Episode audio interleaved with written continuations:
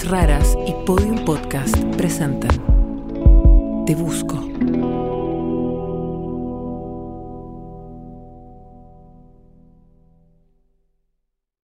Episodio 2. Los investigadores.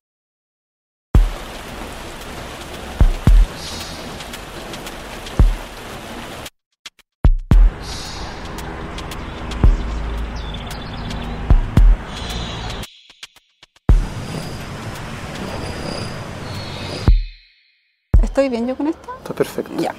¿Empezamos? Empecemos. Ya, bueno. Este es un proyecto que a mí me ha costado un mundo concretar. Porque para mí es como desenterrar un muerto igual, ¿cachai? Para empezar a buscar al conductor que me atropelló, con Martín contactamos a un equipo de tres periodistas de investigación. Su oficina se llama Tensa Calma. Partimos contándoles todo lo que sabemos hasta ahora sobre mi atropello. Y estuvimos ahí como en la tarde tomando chela, fumando pitos, qué sé yo. ¿Entró un viernes o día de semana? Ellos me hacen muchas preguntas. ¿Por qué no quisiste salir, te acordáis? Y para entender cómo cuál era tu cultura de carrete en ese tiempo. ¿Tú hablaste con todos los del auto? ¿Te acordáis de esa esquina tu, Cata, que había antes? Tú dijiste que ellos escucharon, pero no se devolvieron. ¿Nunca viste cámara? Él iba solo, ¿no gastáis? Primero hay que ver si estaba un delito. A lo mejor no cometieron una falta y la imprudencia fue de la Cata, o, realmente. Esta reunión es para definir las posibles líneas de búsqueda y un plan de acción. Hasta ahora, lo único concreto que sabemos es la fecha, la hora y el lugar de mi atropello. El 30 de octubre de 2003, alrededor de las 11 de la noche, en Colón con Domingo Bondi, en la comuna de Las Condes. Para nosotros es fundamental si sabéis si llegaron los carabineros no. Sí, sé que llegaron los carabineros. Ya. Sí, eso es un hecho. Igual un parte tiene que haber, pues. Sí, porque tú cacháis que cuando se ordenaba igual los pagos. po. Tiene que haber un parte, pues, Sí, un accidente pero- vehicular. ¿Y por cuánto ¿Cuánto- tiempo se puede guardar una cosa así? No, a veces los queman a los 5 Sí. años, Sí. a veces no. Sí. Definimos que este va a ser nuestro primer objetivo, encontrar el parte policial de mi atropello. También saber cómo reaccionó el hueón ahí, si se arrancó, si se, No, no sabe, se arrancó. No se arrancó. No, no se arrancó. Ya. No, no se arrancó. Lo único que yo sé es que él para y en algún momento un familiar de él se acerca a mi familia y le dejan como unos datos para que se cobre como el SOAP. ¿Cachai? Esa es otra pista importante que podemos seguir. El SOAP es un seguro que los dueños de un auto tienen que pagar todos los años. El seguro obligatorio de accidentes personales. Hay que hablar con alguien que conozca el sistema de, de SOAP, seguro. cómo funciona, y claro, sí. si hay alguna forma de, de buscar por beneficiario. Claro. Ajá, No eso por- sería perfecto. En accidentes como el mío, el SOAP del auto involucrado cubre los gastos médicos. Pero yo no tengo claro quién de mi familia recibió esa información y esos datos se perdieron. Definimos que este va a ser el objetivo 2, Qué buena idea. rastrear el SOAP. Claramente hay dos partes. Pues, es el auto es una y el seguro es la otra. Claro. Los investigadores nos preguntan específicamente por el auto que me atropelló. Nosotros les explicamos que no tenemos la patente, ni estamos seguros sobre el tipo de auto que era. Mi amigo Pelado dice que era un sedán verde y 15 dice que era un furgón de trabajo blanco. Lo que le pregunté el otro día a mi papá, a partir de esto, le pregunté si él se acordaba algo de, de la persona que me atropelló y me dijo que él tenía la impresión de que trabajaba como en alguna cuestión como de telecomunicaciones y como que andaba incluso trabajando o andaba en- como en alguna camioneta del trabajo, una cosa así. Lo cual creo que puede ser peor porque capaz que el SOAP ni siquiera está el nombre de él, ¿cachai? No. Sino que está el nombre del auto o de la empresa en la que trabajaba, ¿cachai? Ese evento tiene que estar en la hoja vida de alguien. Claro. En la hoja de vida, la que tiene fiscalía, por ejemplo, esa va está. Lo que pasa es que hay que llegar a él, pues, ¿cachai? Sí, pero, pero debería quedar registrado. weón. ¿Y en mi hoja de vida? Otra posible línea de acción son las peticiones a través de la ley de transparencia. Esta ley le permite a las personas acceder a la información de las instituciones públicas. ¿Qué derecho tengo yo a pedir mi información? Todo, todo. ¿Todo? Todo, Sí. Ya. todo. Si se abrió un- algún procedimiento, yo creo que el procedimiento queda en juzgado policía local y eso ya es, es la municipalidad en el fondo. Pero hagamos una lista de qué cosas se pueden pedir. Este va a ser nuestro objetivo 3, hacer peticiones por transparencia. Vamos a pedir registros de mi atropello en Carabineros y en la Municipalidad de Las Condes. Y también vamos a pedir mi ficha clínica en el Hospital del Salvador, donde llegué a urgencias después del atropello. Entre intentarlo e intentarlo, yo trataría de buscar al guan de la ambulancia, ¿cachai? Total. Pedir por transparencia quién eran los choferes de ambulancia del 2003. El Salvador. del Salvador, a lo mejor nos llega un nombre, a lo mejor no, a lo mejor lo encontramos y no se acuerda, probable es que no, pero weón, son todos ejercicios para hacerlos. ¿cachai? Mm. Yo, bueno, veo como, como clave el, eh, obviamente ya carabinero, eh, alguien que nos explique el tema de la aseguradora, la municipalidad o seguridad ciudadana. eh, ¿No tenéis ningún recuerdo de haber ido a como a declarar a algún juzgado no. o No, eso sí que yo no lo hice. Yo no tengo la impresión de que haya habido como un proceso judicial. Este es nuestro cuarto objetivo, confirmar si se abrió un proceso judicial después de mi atropello. No es fácil, esto pasó antes de la reforma procesal penal de 2005 y los registros de la justicia antigua son bastante inaccesibles. Lo que estaba pensando que igual se puede descartar fácil es que si se abrió algo penal, como tengo buena con la, con la señora del archivo, que me pase los libros nomás. y los libros se ingresan por la fecha del evento. Por fecha del evento. No cuesta nada. No, no cuesta nada. Por último, establecemos un objetivo número 5, encontrar testigos presenciales de mi atropello, porque mis amigos no lo vieron, solo lo escucharon. La gracia de la reconstrucción siempre es que sea lo más detallada posible. Por eso te preguntaba Sí. si había alguien, porque si ellos solo lo escucharon, lo más interesante es cachar si alguien es un testigo ocular de la hueá para que nos pueda mostrar el Mm. espacio que tenemos oscuro. Sí. El swap debería llevarnos al... Esa es la llave de... Supongo. Yo creo que antes Sopio comenzaría. Para empezar a buscar al conductor que me atropelló, en total definimos cinco objetivos. El parte, el SOAP, transparencia, justicia y testigos. Cuando terminamos la reunión, los investigadores nos dicen que por el tiempo que ha pasado y la poca información que tenemos, siendo optimistas, podemos pensar que hay un 50% de probabilidades de encontrar al conductor que me atropelló. Con Martín empezamos por el objetivo 1, buscar el parte.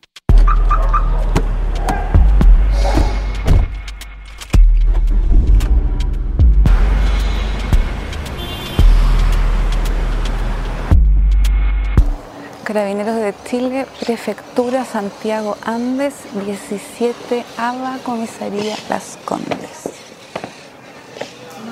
Hola, ¿qué tal? Hola, mire, me presento, yo me llamo Catalina May, tuve un accidente en Las Condes hace 20 años y estoy tratando de encontrar el parte policial de ese accidente. Si fue 2003, están incinerados. ¿Y dónde se incineran? ¿Cómo se incineran? cuando, cuando los incineran los queman. ¿Y no queda registro, alguna digitalización? ¿Pero, qué? algún- ¿Pero necesita algo en específico? ¿Necesita el parte? Sí, saber? el parte, toda la información que pueda encontrar sobre ese, ese accidente. Yo creo que ya está incinerado. Por el tiempo ya que llevamos 2003 a la fecha, ya no debería estar ese registro. Pero igual si lo puede buscar en algún sistema, y si lo pudiéramos buscar, igual podríamos hacer el intento, ¿no? 2003, dijo, ¿cierto? Sí.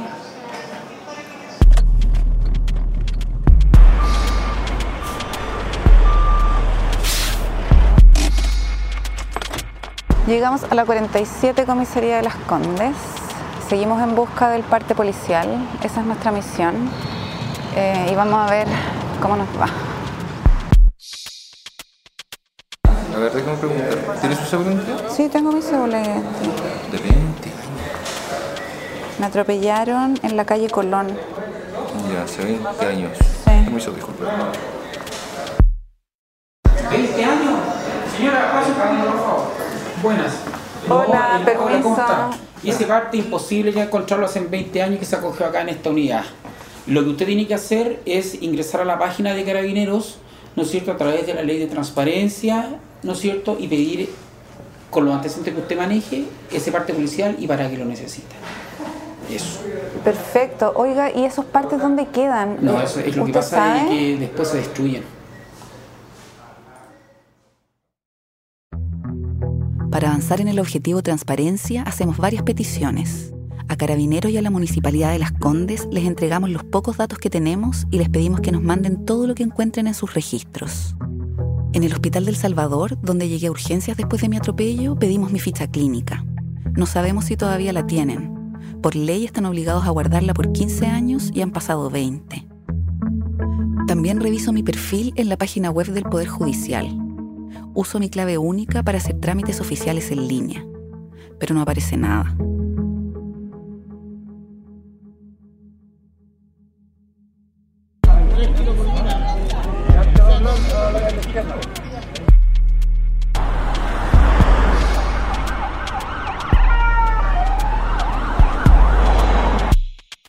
¿A dónde vas tan apurada, Cata?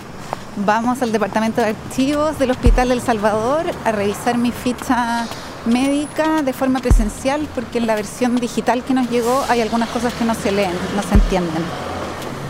Y vamos contra el tiempo. Un mes después recibimos la primera buena noticia de esta búsqueda. Tiene que ver con las peticiones por transparencia que hicimos. Unidad de archivo, está. Mi ficha clínica todavía existe y nos dieron autorización para verla. Hola. Hola, ¿qué Viene tal? a revisar la ficha. Subamos en el segundo piso. Muchas gracias. Las fichas clínicas están protegidas por ley. El archivo del Hospital del Salvador tiene varios pasillos llenos hasta el techo con miles de fichas. Llegó desde almacenamiento externo porque es una ficha viejita, no estaba acá. Es del 2003. Llegó y yo no la... De hecho estaba hasta sin root. Por eso fue difícil Wow. igual encontrarla. Wow. De mi ficha nos interesa especialmente revisar los registros de la ambulancia, porque ellos estuvieron en el lugar del atropello, y ahí puede haber alguna pista. Este es el sobre y dice urgente. Maitrejo Catalina sin root.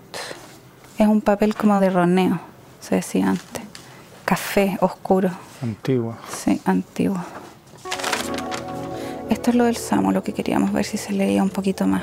Se lee mucho mejor. Se lee mucho mejor. Dice atropello, alta energía. Parabrisa roto. Eyectada más de 10 metros. Difícil de entender la letra también. ¿Tú entendís algo? ¿Qué dice ahí? Vehículos involucrados. Camioneta. Un lesionado. Ahí dice camioneta. Sí. Eso no se leía antes. No. Si solo apareciera la patente. Ay, sí. Joven de 23 años sufre atropello de alto impacto por camioneta. De nuevo. Bajo efectos de alcohol y drogas. O sea que confirma. Camioneta. Dos veces se habla de una camioneta. O sea, la vieron estas personas. Ya, eso es súper importante. Me lo quiero llevar. Me la quiero quedar. Me la quiero llevar para mi Me casa. recuerda. Sí.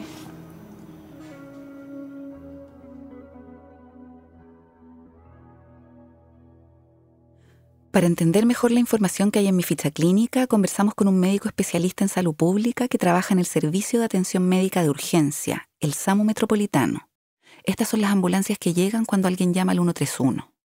Él nos explica que la primera ambulancia que llegó después de mi atropello era una ambulancia básica.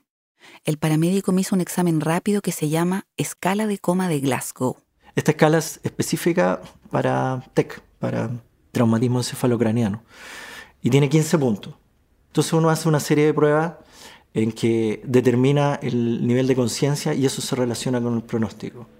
Bajo 8, uno dice, esta persona tiene alto riesgo si yo la traslado sin soporte ventilatorio.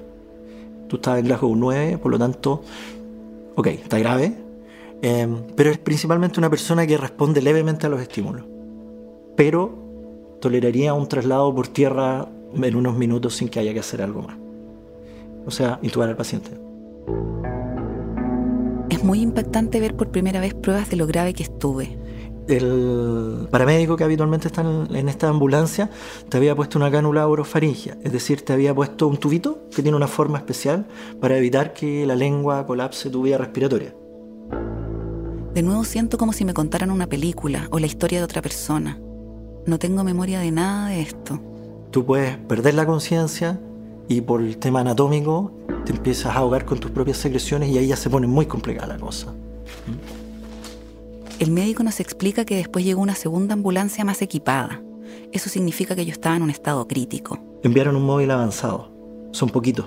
Entonces, probablemente desde la llamada, quien llamó, cómo se recibió la llamada, desde el primer momento se pensó en un accidente grave. Esto implica probablemente riesgo vital. Porque lo que uno principalmente piensa en estos eventos son dos cosas. Una es si tienes una lesión cerebral, que son muy graves. ¿ya? Por biomecánica, en los atropellos, uno sale volando y se golpea la cabeza por el peso de la cabeza. Y lo otro es que tengas una lesión que esté sangrando, que haya que intervenir rápido, porque si no eh, hay riesgo de, una hemorragia masiva y fallecimiento. Seguimos revisando en detalle toda la información de mi ficha. Está escrita a mano y para alguien que no sabe del tema es imposible de entender.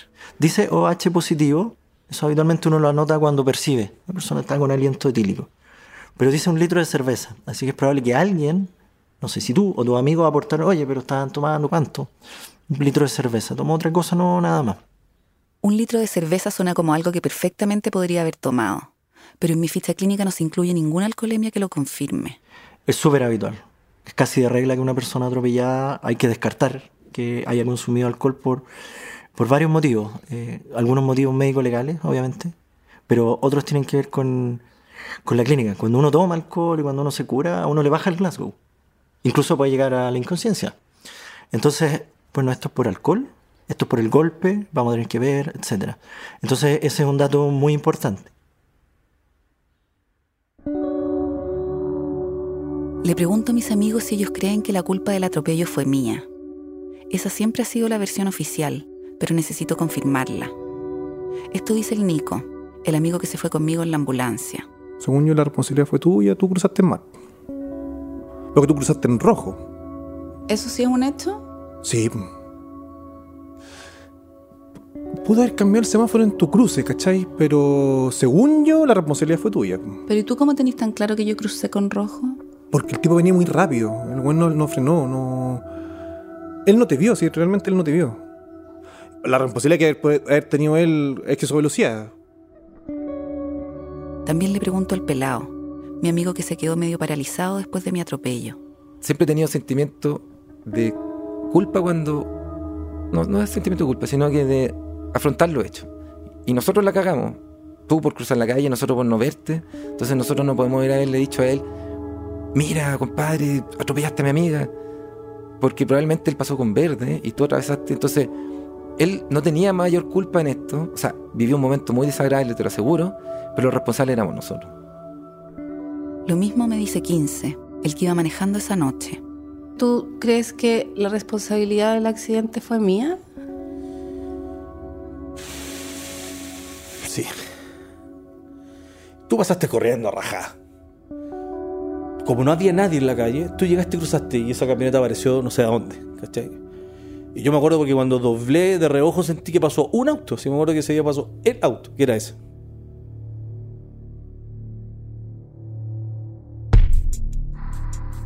Entre toda la información que estamos incluyendo en esta búsqueda, hay algo que no le mencioné a los investigadores. No es un tema fácil. Cuando me atropellaron yo no estaba muy bien. Incluso algunas personas pensaron que traté de suicidarme. Sobre todo los médicos que me recibieron en urgencias del Hospital del Salvador.